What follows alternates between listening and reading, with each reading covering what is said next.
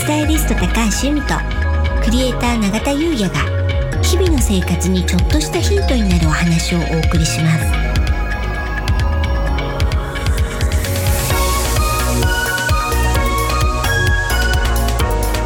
こんにちはクリエイターの永田優也です。こんにちはスタイリストの高橋由美です。楽しくて楽になる。はい、本日のテーマはうん、ホロスコープって当たるの、うん。となります。はい。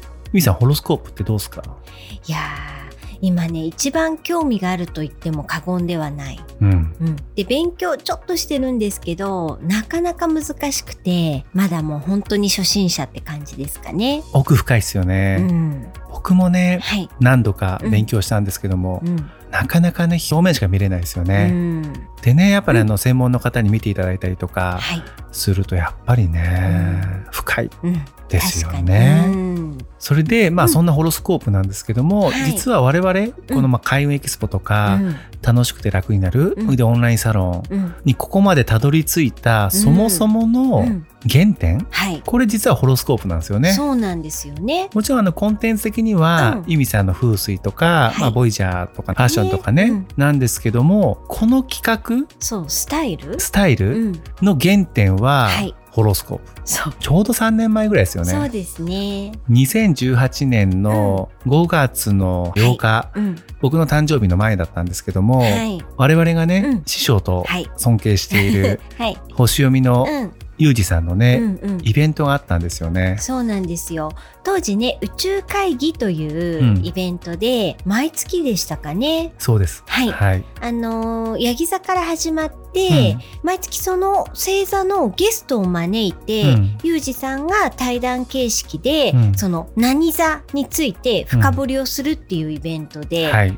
それで、えっと、私が一番最初に来たいなと思った時が、うん。ちょうどお牛座の回だったんですよね。そうなんですよね。うん、でお牛座といえばと思って、永田さんをお誘いして、はい行きませんかということで行きました。はい、一緒に行ったのが、はい。まあ、宇宙会議のお牛座の会。そうでしたよね。ゲストの方もね、大志座で、その方がまた5月9日生まれてね、うん僕と同じ誕生日の方で、うん今ね、すごくもう有名になってる、アソビューのね、社長の方でね、うんうん楽しかったですよね。でねその時にすごくイベントが素敵だったっていうのはあるんですけど、うんあのスタイルですね。はい。2人でその一つのことについて話すっていうスタイル、そうそうそう。そう。うん、あれいいですよねってなったんですよね。なりましたよね。うんうん。そう、そういったスタイルがね、うん。いいなと思ってね。そう。私たちがね楽しかったんで、うんうん。なんでそういうのやってみたいよねみたいな話になったんですよね。そうなんです。うん。で、そのあたりから、うん。なんとなく企画が持ち上がったりとかして、はい、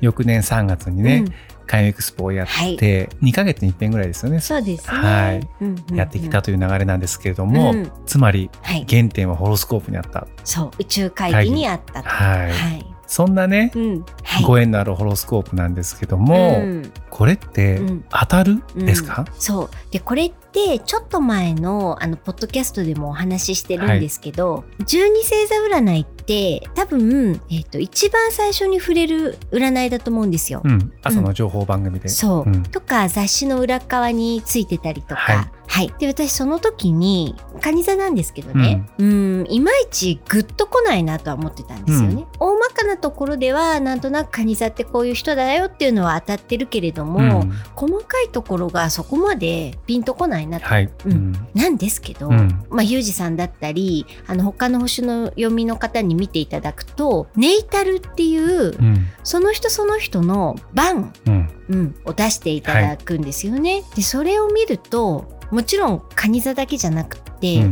まあ、蟹座って自分が生まれた時にどこに太陽があったかでそれが蟹座にあったから私は蟹座って言ってるんですけど、それ以外にも9点体、はい。全部で10点体があって、それがどこに入っているのかっていうことで見ていくんですよね。そしたらもう当たる、書いてあるんですよね。そうだからね当たるとか当たらないんじゃないんですよ。うんそこに示してあるんですよ。うんうん、でそれを、まあ、その読んでくださるうん星読みの方がこうですよって解説してくださるんですけど、うんだからもう当たるとか当たらないじゃなくてそこに書いてある自分の取説のようなものなんですよね。そうですよねうんわ、かります。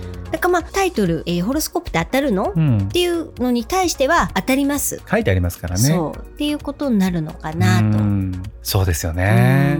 でなんで、うん、その生まれた、まあ、時間も重要じゃないですか、はい、ホロスコープ見るときに、うん、なんで日にちとその時間なのかなネイタルに書かれるのかなと思ったんですよ。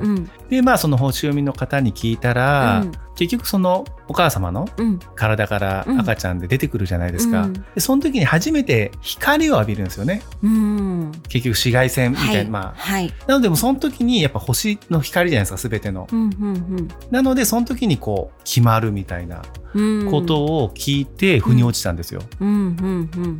ね、お母様の体から光って入ってるのかもしれないですけども、おぎゃーってね出た瞬間に光がうわって当たるわけじゃないですか、うん、夜でもねそこは光があるので、うん、それですごい腑に落ちたことがあって、なるほど、ね、そうだからやっぱりそこに書いてあるん。ですね運命でねみたいな、うん。うん。うん、あそん。な話です。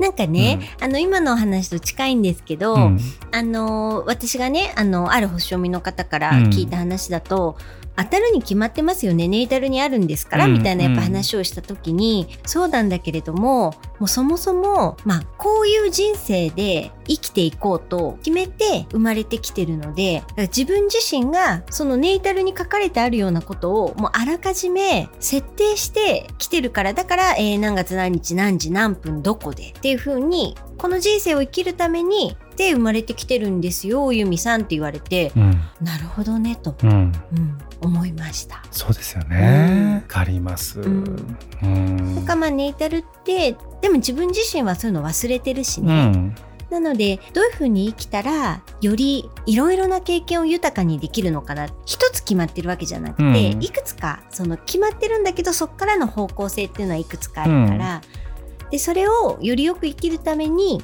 やっぱり取扱説明書のようなものとしてネータルを活用するっていうのはすごくねあのいいなって思ってるんですよね。そうですよね。わ、かります、うん、そんなね、うん、我々の大好きなホロスコープ、はい、もう少しね、うん、掘り下げて、うん、スピポップとしてのコンテンツとしても出していこうかなと思ってまして、うん、今月のね、はい、開運エキスポは、ホロスコープコラボ、はい、初のねやってみたいと思いますので、はい、もしねあのご興味ある方は、説明欄に LINE 公式のアカウントがありますので、登録していただいて、そちらからお申し込みの方していただければと思います。はい。あのねそのゲスト講師として、えー、秋元真理子さん、はい。